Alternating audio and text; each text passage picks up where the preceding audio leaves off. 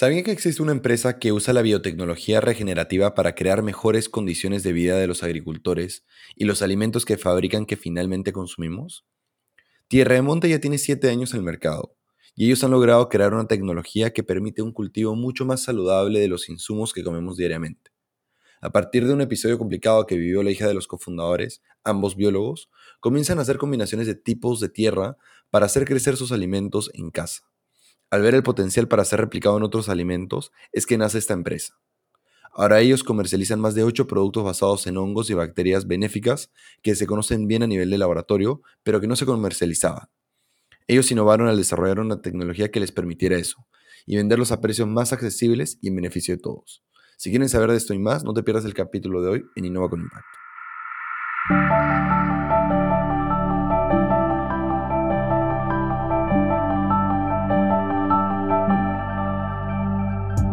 Hola, soy José Ignacio Camacho y me apasiona la innovación con impacto. Si te gusta la sostenibilidad, la economía circular o la innovación con propósito, este es el lugar para ti. Acompáñame mientras entrevisto a las personas que están liderando el cambio dentro de Latinoamérica. En este episodio tenemos como invitada a Adriana Luna, cofundadora de Tierra de Monte.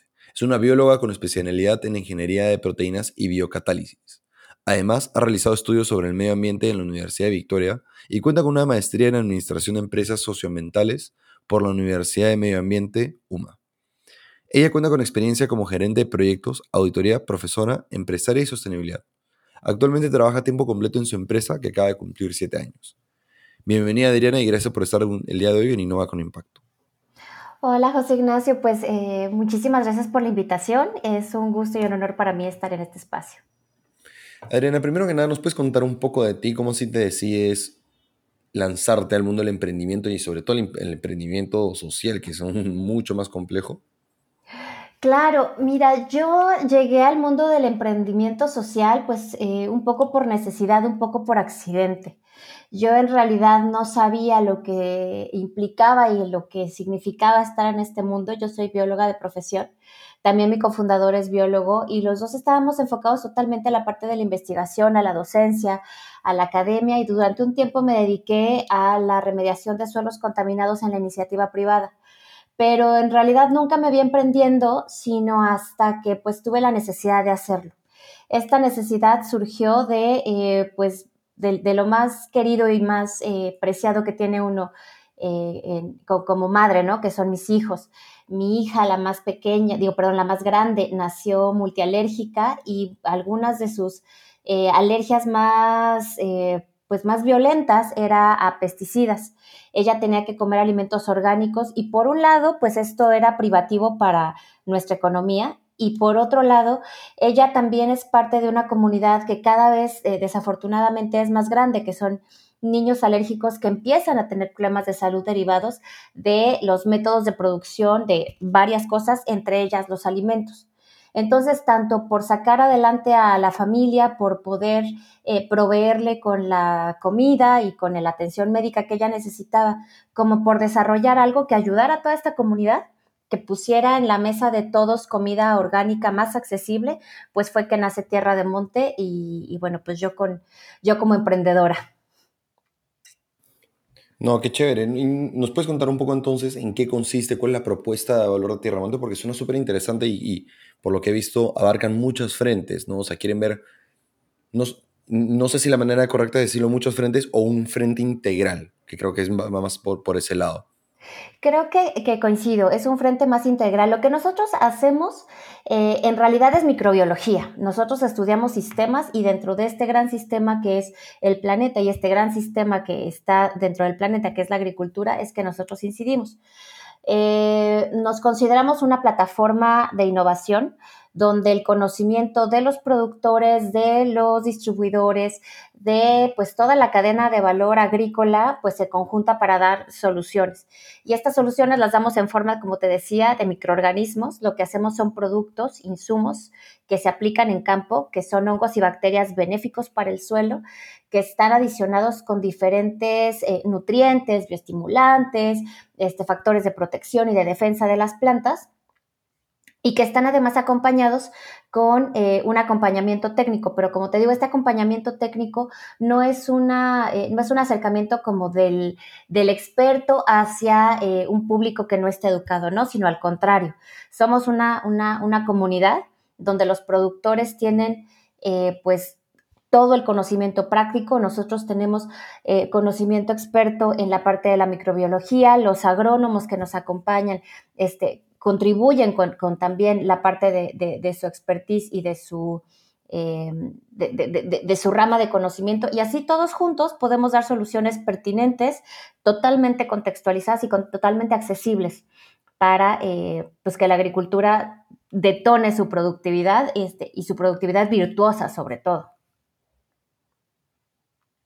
¿Y cómo lo, cómo lo logran? Porque mencionas que y por lo que yo he visto, ustedes buscan como, como abarcar esto de manera más integral. Y por el caso que mencionas de tu mamá, buscan no solo lograr traer a la mesa productos más orgánicos, sino que las empresas, y ahí corrígeme si me equivoco, si lo estoy planteando mal, que las empresas que quieren producir esos productos orgánicos puedan acceder a insumos e ingredientes más baratos y, más, y, que les permita justamente hacer esto y que los romper un poco, ser disruptivos con la cadena, innovar en la cadena para que justamente puedan llegar productos saludables y que comer saludable no sea más caro. ¿Está bien lo, lo que estoy mencionando? Exactamente. Como bien mencionas, desafortunadamente el manejo orgánico, lo que conocemos como, este, como productos orgánicos, sí son más caros. Sí llegan a tener eh, un valor agregado por las certificaciones y por toda la serie de modificaciones que tienen que hacer los productores para poder sembrar sin agroquímicos. Estas certificaciones y todos estos manejos generalmente pues toman un tiempo de transición, un tiempo que va de los 3 a los 10 años más o menos. Y entonces durante esos 3 a 10 años eh, las cosechas se vuelven, eh, bueno, se reducen, eh, las plantas se, se, vuelven un foco pues muy vulnerable a plagas y enfermedades porque la transición llega a ser más bien lenta.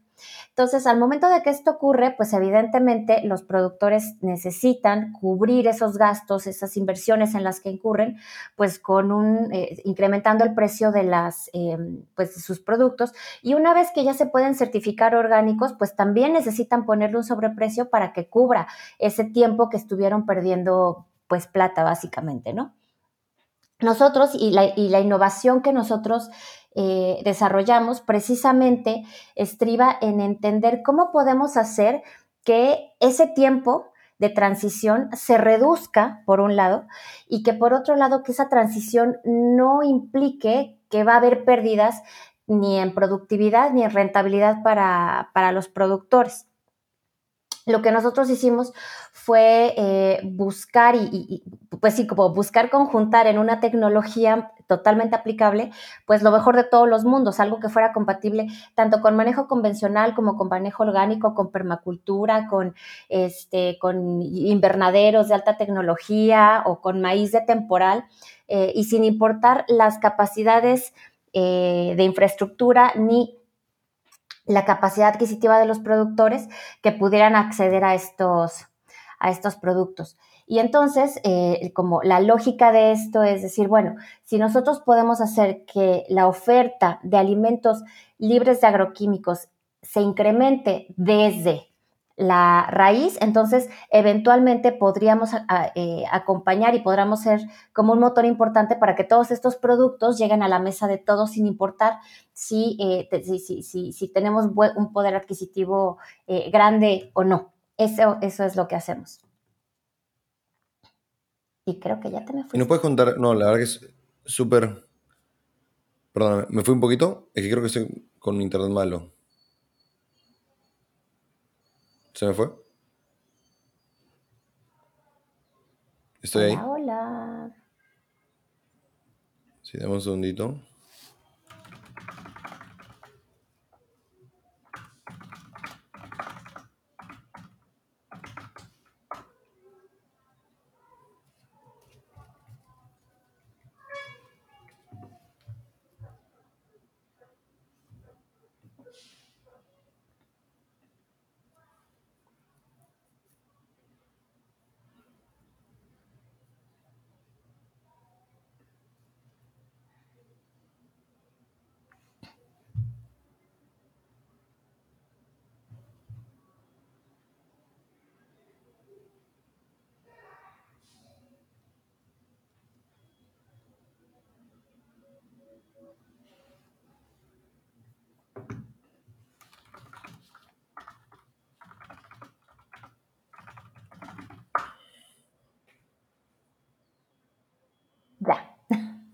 Ahí está, ¿me escuchas? Sí, hoy la tecnología de plano no nos quiere. No, sí, y aparte, no, yo ya cambié Wi-Fi porque, ahí estoy. Eh, porque no te, en verdad, perdóname, pero de todo lo que me mencionaste ayer te escuché como que el 20%, pero no importa porque lo que te quería comentar es, esto se graba local. Entonces, okay. Eh, eso que tú, has, que, que, tú has hablado, que si bien yo no he escuchado, se grabó en tu computadora y eso se carga. Entonces, si en algún momento me escuchas robótico, etcétera, no hay problema porque no se va a escuchar así en el audio final. Yo de ahí saco mis apuntes, etcétera, así que no te preocupes que esa parte la voy a escuchar de nuevo. Pero creo que hablaste de todo el proceso per se, más no el, el, puntualmente de cómo se hacía este proceso, ¿no? Para así no, no, no volverte a preguntar sobre eso. Ajá. Eh, em, ¿A qué te refieres exactamente con cómo se hace este proceso? Porque lo que te quiero preguntar es cómo logran esta innovación para justamente crear estos, estos ingredientes para poder hacer la cadena orgánica. ¿O eso ya lo respondiste? Perdóname, en serio, no, no, no puedo Sí, no, no, no necesariamente. Este, pues mira, te lo, te lo contesto de una vez. Em, como te comentaba, el, la, la, tecnología y la innovación en realidad consta de estas dos partes, ¿no? Lo que es el producto y lo que es la red, la comunidad, la plataforma de innovación, la plataforma de, de conocimiento, eh, le llamamos también comunidad de aprendizaje, por ejemplo.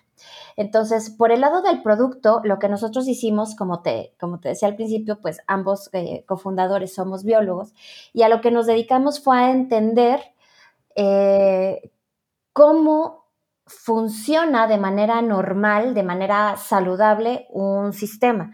Si uno se pone a pensar un bosque o el, Amazonas, por ejemplo, no necesita que alguien vaya y le ponga fertilizante y le eche pesticidas y vayas y lo podes para que te dé esa cantidad de biomasa que alimenta a, una selva que este, abarca millones de hectáreas y todos los habitantes que en ella están, ¿no?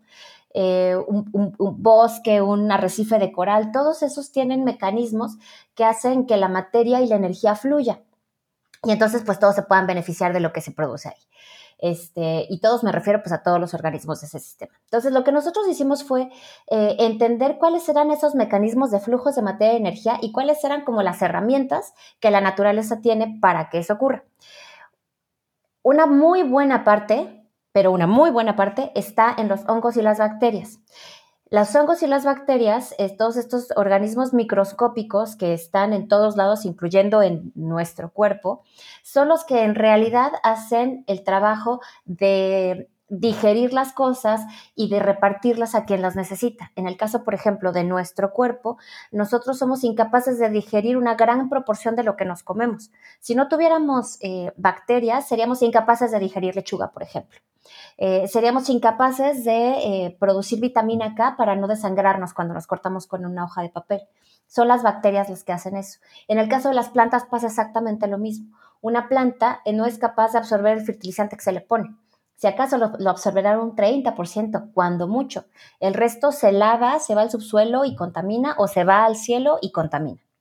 Entonces, lo que nosotros hicimos es encontrar como estas, estos, estas herramientas, este, esta maquinaria eh, de, de la vida, que son los hongos y las bacterias, para volverlas a restaurar a donde ya se han ido, que es en los suelos agrícolas, en este caso, o en los estanques acuícolas, por ejemplo, en los que trabajamos de tal manera que estos bichitos puedan hacer que, por un lado, la alimentación, la fertilización, la nutrición que se les pone a las plantas pueda ser usada de manera mucho más eficiente y esto significa que cada eh, peso, dólar o en, la unidad que ustedes eh, eh, quieran se utilice al 100% por la planta. O por otro lado, que la planta sea capaz de defenderse a sí misma y por lo tanto el input tanto de pesticidas como de inversión sea menor y con ello tengamos tanto la productividad como la rentabilidad y la sustentabilidad del, cultivo. Entonces, ese es por el lado del producto. Pero el producto solito, una sustitución de insumos realmente no puede impactar a la cadena de valor. Necesitamos todos estar alineados dentro de un objetivo común. Y ahí es donde entra la parte del acompañamiento una de las grandes em, barreras que tienen los pequeños productores para poder aprovechar al máximo su tierra es la falta de eh, acompañamiento técnico. No pueden costearse un asesor agrícola que les ayude a llevarle la, tecnología, que les ayude a llevarle la transferencia tecnológica que necesitan para hacer eh, más eficiente todo su manejo. Y entonces lo que nosotros hacemos a través de nuestra red de distribución, de nuestra red de aliados, es tomar los productos, llevarlos este, hasta donde los productores están. Nuestros, nuestra red de aliados son agentes de cambio locales que viven en la zona donde están colaborando con los productores para que de esta manera tengan el conocimiento total de las particularidades de la región, pero también la responsabilidad moral de responderle a los productores, que ese es otro elemento. Tradicionalmente, y esto es algo que eh, pues ha sido muy desafortunado, el medio rural y el medio agrícola es, ha sido muy golpeado. A los, eh, a los agricultores, a los campesinos, eh, se les, no se les ha dado el respeto que se merecen, no se les han ofrecido las oportunidades que necesitan para alimentarnos a todos, porque al final eso es lo que hacen. Entonces, eso ha hecho que haya una brecha gigantesca entre los que pueden costear tecnología y pueden costear estos asesores y los que no. Y entonces lo que nosotros hacemos es con el producto, con el acompañamiento y con el, eh, eh, particularmente ese acompañamiento respetuoso, eh, lo que buscamos es poner pisos parejos para que los productores accedan a todas las oportunidades que tanto la ciencia como los saberes pueden ofrecer para fortalecer el campo. No, y la verdad que mencionas algo muy importante, ¿no? Porque veo que ustedes, regresando a la parte inicial, trabajan de manera integral con, todo el tema de, de, alimentación. Y acá quisiera hacerte dos preguntas, ¿no? O sea, lo clave que es la democratización al acceso a comida saludable, que creo que es una de, los, de, las fuertes batallas que tienen ustedes, y la democratización, que, y, está ahí lado a esto, al acceso a herramientas y métodos para generar eh, eh, alimentos más saludables. Exacto. ¿Cuál crees tú que, es más vital, por los dos son vitales, más vital atacar eh, de manera más urgente en, nuestra región en Latinoamérica? creo que una es consecuencia de la otra. definitivamente, el, por donde todo empieza es por los agricultores y por la tierra. Tenemos que regenerar la tierra para que la tierra pueda seguir eh, cuidando de nosotros. Tenemos que proteger a las personas que siembran nuestros alimentos para podernos seguir alimentando. Esto de pronto suena muy utilitario, eh, sin embargo, pues es una realidad. Si queremos comida sana en la mesa de las ciudades, necesitamos tener tierras sanas y comunidades sanas en los lugares donde la comida surge. Entonces, a mí me parece que eh, y, bueno, pues esa es precisamente nuestra aportación y no solamente es una aportación, digamos, comercial, sino es una cruzada y, una misión de vida, es eh, hacer esta democratización de las herramientas y de los medios y de las oportunidades para que los productores tengan eh, una, eh, pues sí, una, calidad de vida por un lado, o sea, primero que nada, y después una actividad económica que sea rentable, que sea digna, que sea sana, que sea segura, y de esta manera, siendo ellos eh, los, los, productores de nuestros alimentos, pueden producir más y mejor para todos los demás. Entonces, la democratización de la comida eh, segura, sana y suficiente parte primero de democratizar el acceso a eh, oportunidades para los productores. ¿Y cuál crees tú que dentro de esta industria, porque estamos hablando de industria amplia, ¿no? El sector alimenticio, y uno tiene una dieta amplia también, es la parte más clave, ¿no? De, traer productos orgánicos, no sé, quizás la parte cárnica, la parte vegetal, las frutas, las menestras, no sé si nos puedes comentar un poco a detalle eso, yo sé que idealmente sería todo, pero ¿cuál crees tú, eh, en base a lo que has visto, que es la que más necesita o la que más intensidad, o sea, utiliza más eh, productos químicos dañinos? Pues mira, dicen que eh, los, ganaderos de aquí de, mi país, de México, dicen que algún productor puede convertirse en ganadero, pero todos los ganaderos tienen que ser agricultores. ¿Por qué? Porque, los, porque el ganado em, forzosamente come forraje, come alimento balanceado que está basado evidentemente en plantas. Eh, incluso si es una dieta muy, muy diseñada, al final termina siendo una mezcla de granos y, de pastos, ¿no? Entonces, aunque la ganadería tiene la mayor huella ecológica por unidad, al final esa huella ecológica se puede disgregar en diferentes rubros. Y uno de los, eh, y uno que es muy, muy importante es la parte agrícola. Para mí, eh, de manera particular, eh, y digo, también puede ser un sesgo de, mi formación, para mí el suelo es la clave. O sea, no, no, me, no me enfoco tanto y, en Tierra de Monte no nos enfocamos tanto en eh, si es fruta o si es, eh, o si es cítrico o si es grano. Eh, las plantas tienen ciertas características comunes que se pueden solucionar si resuelves las relaciones que hay en el suelo. Y entonces lo que Tierra de Monte hace es trabajar sobre el suelo y trabajar sobre el ecosistema, particularmente el ecosistema microbiano que está en, en la raíz y que se asocia con la planta. Ahora, eso eh, es, te digo, parte de la, prioridad. Sin embargo, hablando en términos macro, eh, definitivamente la parte agrícola y la parte sobre todo que va enfocada hacia, hacia animales, eh, también por su extensión, que básicamente son granos, es, algo que tenemos que, cuidar de manera más urgente. Y no solamente, bueno, eh, los granos por la parte animal, pero también porque eh, en términos generales los cereales y los granos son los que alimentan a la mayor eh, parte de la población, sobre todo a la población más vulnerable. Aquí en México es el maíz, en, en, algunos países asiáticos es el arroz, en algunos otros países es el trigo, este, entonces, si nosotros podemos tener una incidencia directa sobre hacer que los granos que generalmente em, no, o sea, son commodities, no, no, generan una rentabilidad importante, sobre todo son de subsistencia, puedan eh, sembrarse de manera sana, de manera segura, sin necesidad de este, invertir tanto en pesticidas, sin necesidad de eh, eh, invertir tanto en fertilizantes, hacemos un gran impacto. Y ahora, hablamos mucho sobre el impacto, y mencionaste el caso de tu mamá, eh, pero ¿cuál es el impacto también? Ah, de tu hija, de tu hija, perdón. sí.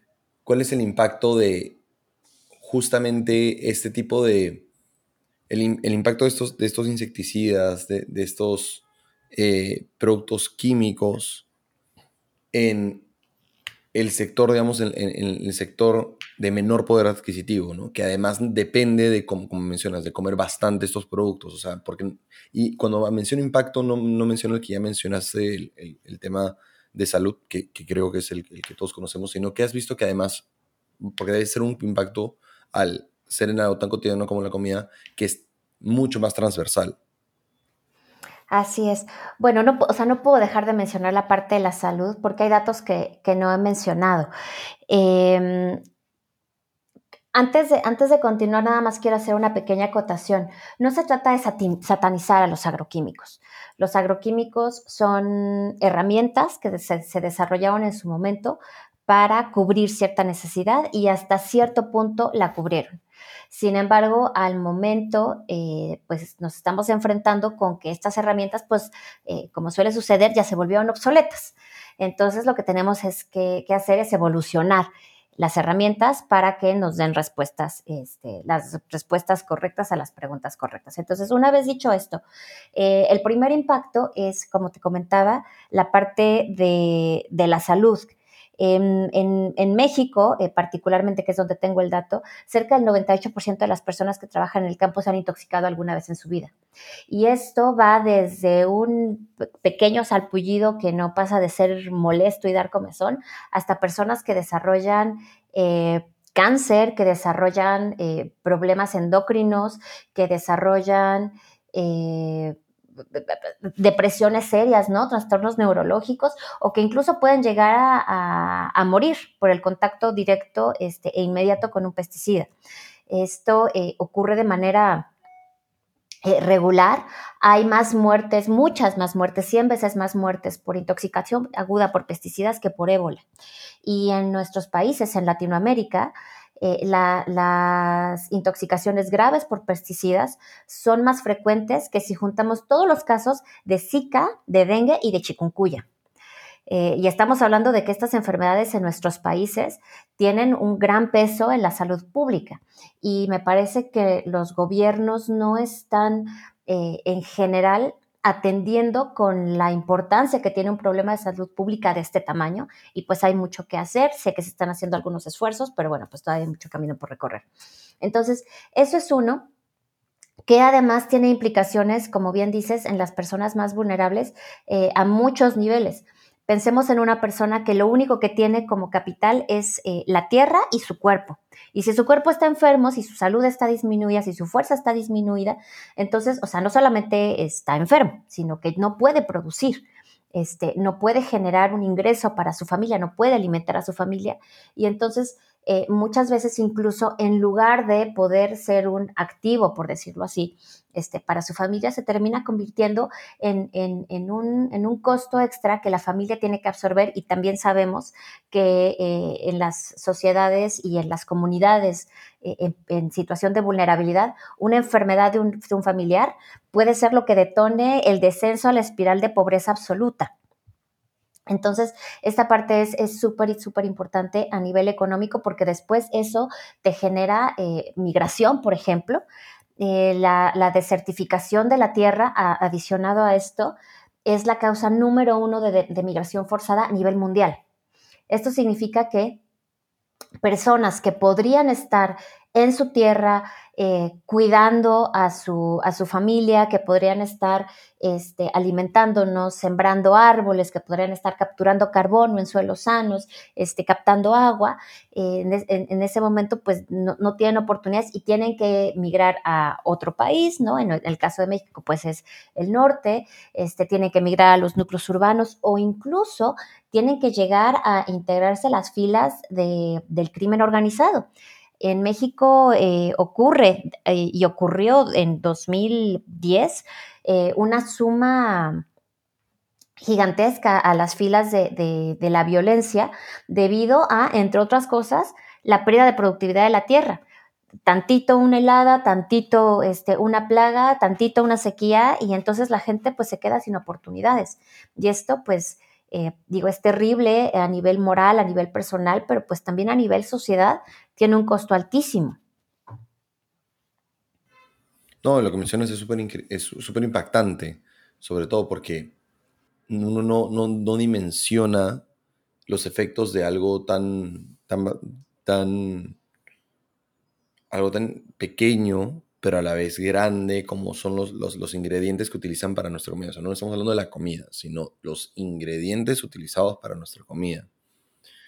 Y qué importante innovar en, en, este, en este rubro. Entonces, hablando ya un poco, regresando al tema de la innovación que ustedes están haciendo, ¿nos puedes contar un poco los productos que ustedes ofrecen, el, el, el, servicio que ustedes están brindando actualmente y, y también el impacto que, que están teniendo como en, lo que van de, de, de fundación? Claro. Eh, mira, nuestros productos tenemos eh, actualmente, ay, no me acuerdo, siete, ocho o nueve. Es que acabamos de lanzar uno, ya no me acuerdo si es el octavo bueno, bueno. Este, productos de línea.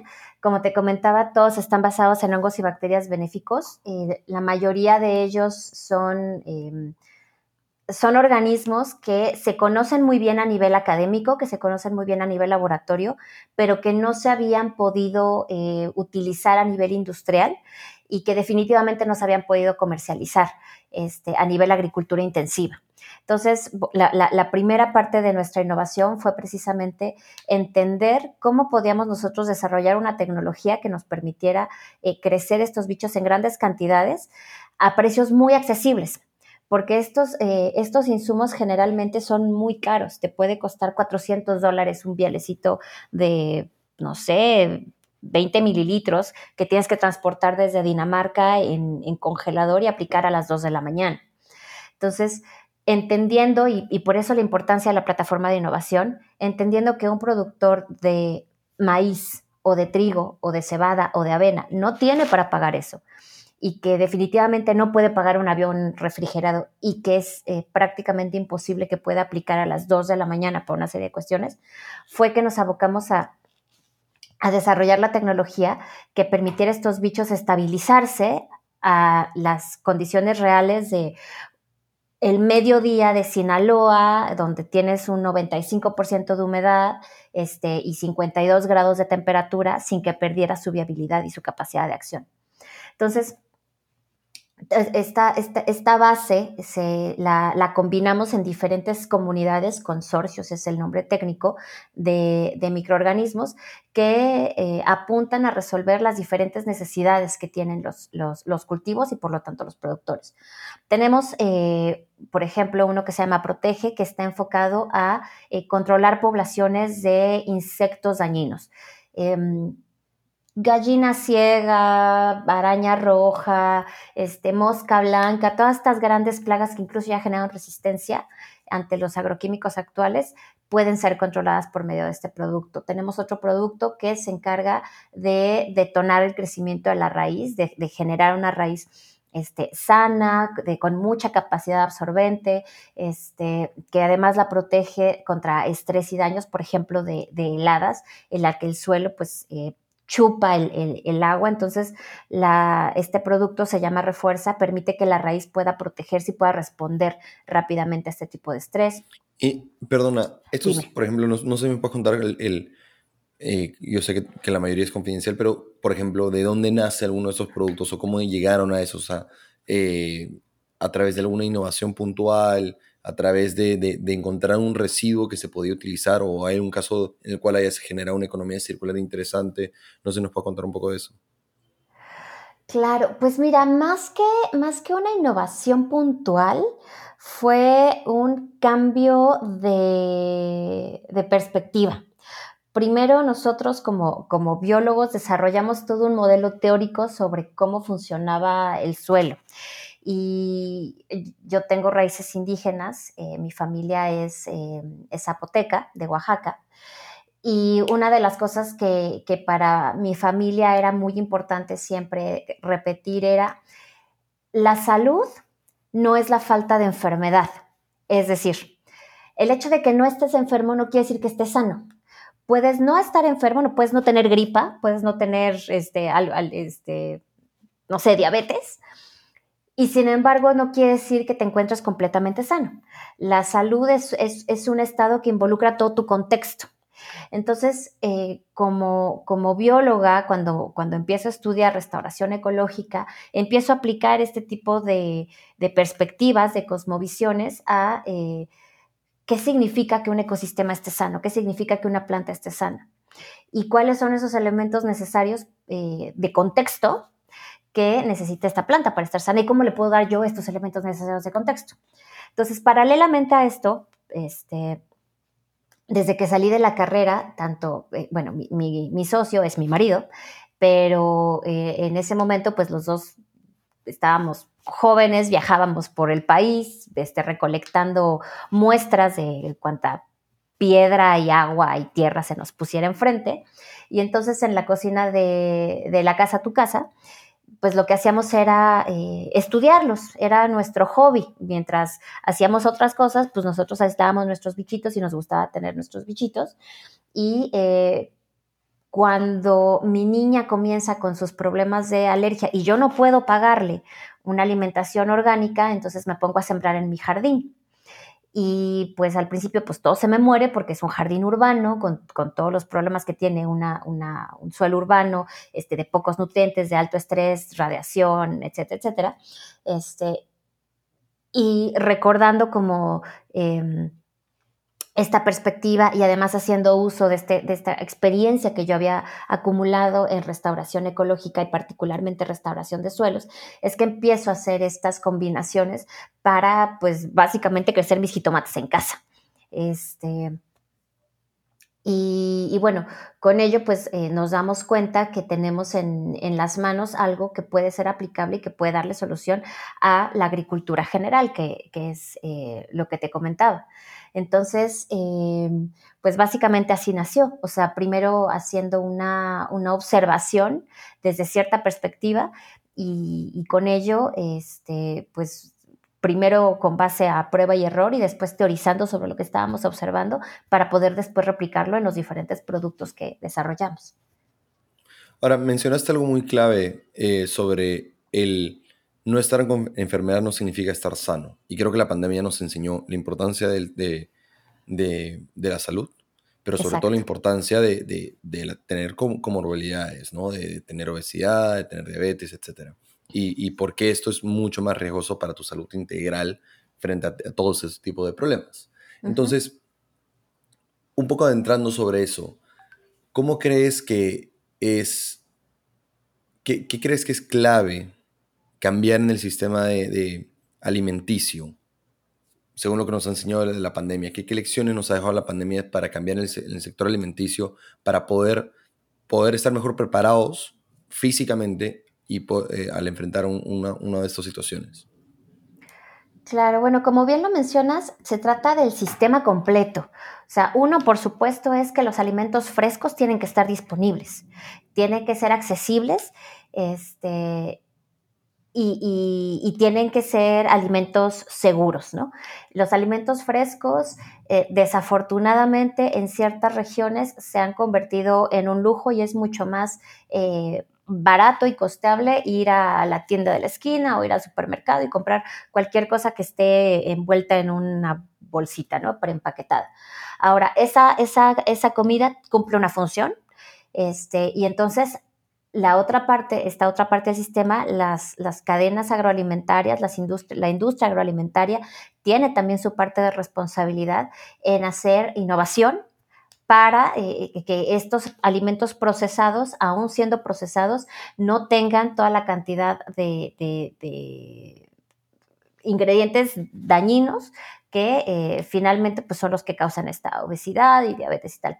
Y por otro lado, también es una cuestión de tiempo y es una cuestión de conocimiento.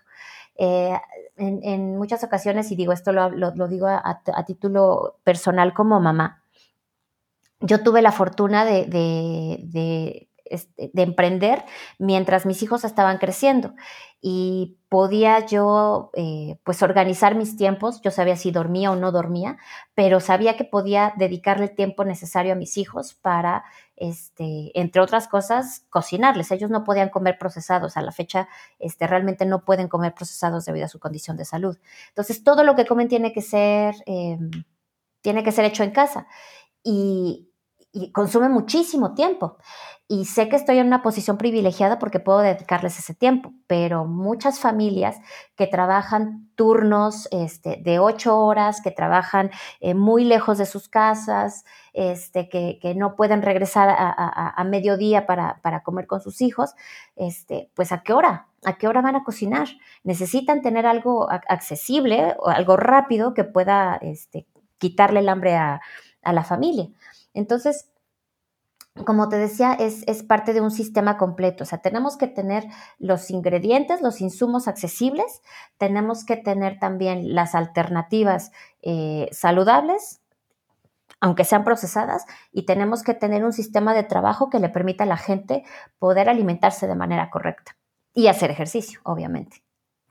¿Y acá cuál crees que es el rol del Estado? Porque hemos visto que el, Estado tiene un rol clave en el tema de la pandemia. Tú, tiene un tubo eh, ¿Y cuál crees que es el rol del Estado para justamente poder traer alimentos más sanos a la mesa? Y acá quisiera hacer un seguimiento a esa pregunta.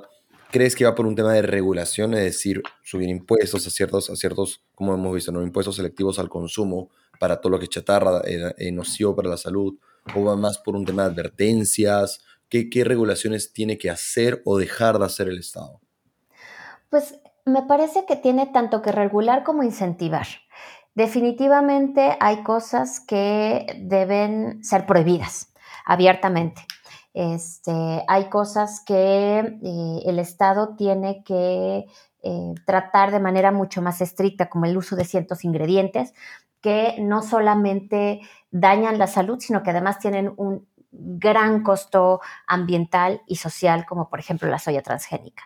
Este, entonces, en esos casos, e, el Estado me parece que em, debería ser, ser, más estricto. De nuevo, esto lo, lo menciono a título personal. Eh, también tiene que efectivamente regular por medio eh, de, impuestos cierto tipo de alimentación, pero siempre cuidando y siendo muy sensible a eh, el efecto que va a tener eso sobre las poblaciones que tienen más bajos ingresos. Y en general, creo que la, digamos, esos desincentivos fiscales tienen que ir enfocados a las empresas que hacen, eh, que, producen este tipo de alimentos, pero esto además tiene que ir aparejado de incentivos que no solamente eh, tengan una connotación punitiva, sino que a la gente y a las empresas en general les resulte más atractivo y más sencillo y más rentable hacer las cosas bien.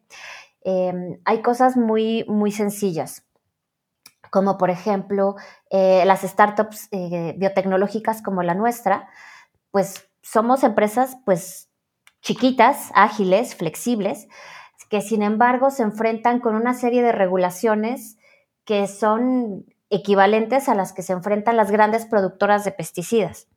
Eso significa un costo gigantesco para, eh, en términos de impuestos este, y en términos de estar cumpliendo con millones de regulaciones que si bien por supuesto tenemos que proteger a la sociedad y al público, no son necesarias para nuestra, para nuestra operación. Y eso hace que no podamos eh, expandir nuestro impacto a la velocidad con la que podríamos.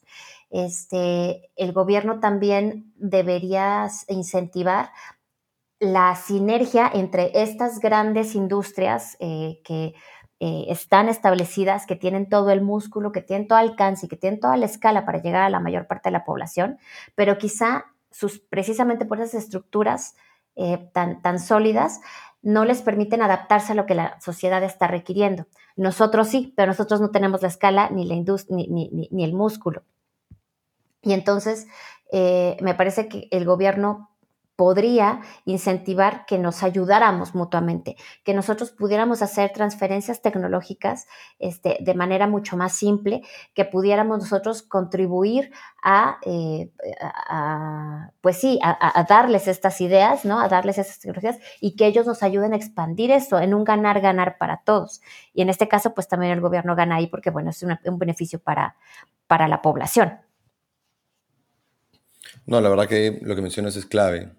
Y es bien interesante cómo, cómo vemos dos caras de la moneda, ¿no? Vemos el sector privado, el sector público, y, y, cómo deberían estar estas caras más integradas y como mencionas, si es que van a regular, poder también eh, pedir ayuda, preguntar, ver tendencias, ¿no? Y, ir acorde para justamente fomentar y, y desintegrar el consumo de cosas nocivas, ¿no? Fomentar cosas saludables, buenas y al contrario, reducir el consumo de cosas nocivas. Claro, también los centros de investigación, perdón que te interrumpa, es que sí, no, que estabas pensando, también los centros de investigación pública y las universidades públicas ahí son claves. Eh, tienen muchísimo, muchísimo conocimiento, muchísimo talento ahí. Eh, y sin embargo, pues se enfrentan con, con, con, los mismos retos a los que se enfrentan las grandes industrias. Son estructuras muy rígidas que eh, a veces no permiten que respondan a las necesidades de manera muy ágil. Lo que sí tenemos las, las, las, startups de base tecnológica. Nosotros estamos probando la tecnología en campo en tiempo real y sabemos rapidísimo si algo sirve o no sirve. Y no tenemos que esperar cinco años a ver y probar y que si la prueba de concepto y tal. Ambas me parece que tienen que existir. Necesitamos la creación de conocimiento, necesitamos la creación este, de, de, de investigación básica, pero también necesitamos la parte de la aplicación y la colaboración con las, con las universidades y con las instituciones de investigación pública, al menos en, mi experiencia, este, es pues bastante accidentada y es demasiado lenta para las necesidades que tiene el mundo. Tenemos hasta 2030 para, para resolver el cambio climático este, y nos quedan ocho años. Entonces, eh, de pronto esperar dos años y medio en lo que pasa por todos los eslabones hasta que ya te aprueban el proyecto, no podemos darnos ese lujo. Es verdad. No, no, la, burocracia interna, la burocracia no solo se ve, en, se ve en el sector público, se ve también en el sector privado y en el sector estudiantil. Totalmente de acuerdo, porque yo he desarrollado proyectos de investigación y hay el proyecto de investigación, en mi parecer y en mi opinión, es 80% burocracia, 20% realmente avances. Todo lo demás es full tiempos, envíos, etc. Y eso es algo que no se, al, no agilizarse, ralentiza el, el, proceso de innovación que termina beneficiando al medio ambiente. Y es algo que tenemos que ver cómo solucionar. Exacto. Adriana, muchísimas gracias. La verdad que es súper interesante el impacto que están haciendo, súper increíble todo lo que están haciendo. Y ya para culminar la pregunta que le hacemos a todos nuestros invitados y que me lo has ido respondiendo de varias maneras, pero igual te la, hago. ¿Cuál crees tú que es el mayor reto para la sociedad en los próximos años? Ah, em, el mayor reto para la sociedad en los próximos años.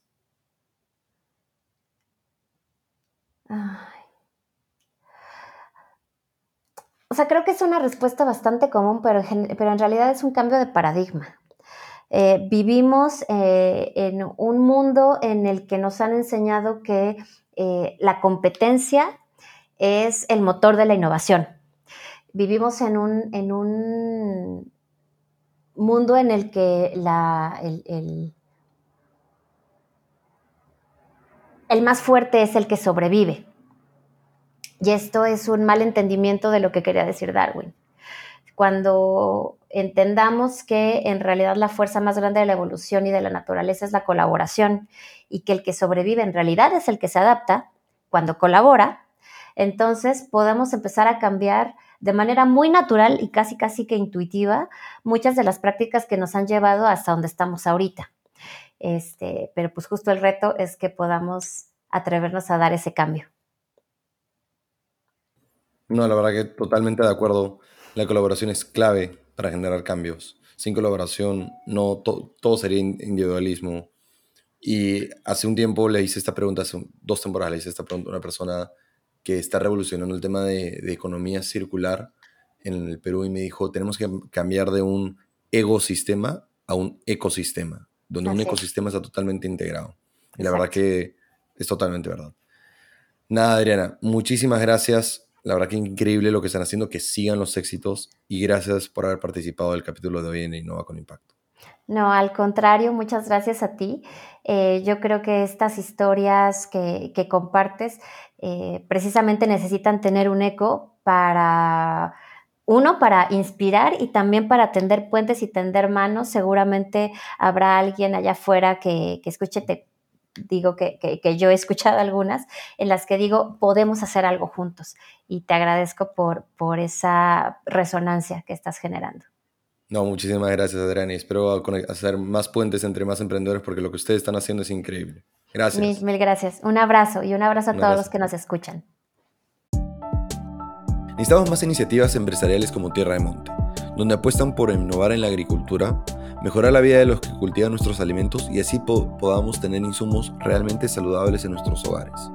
Es necesario que comencemos a observar las medidas que el gobierno y las universidades pueden tomar para agilizar estos cambios para garantizar mejor la situación actual.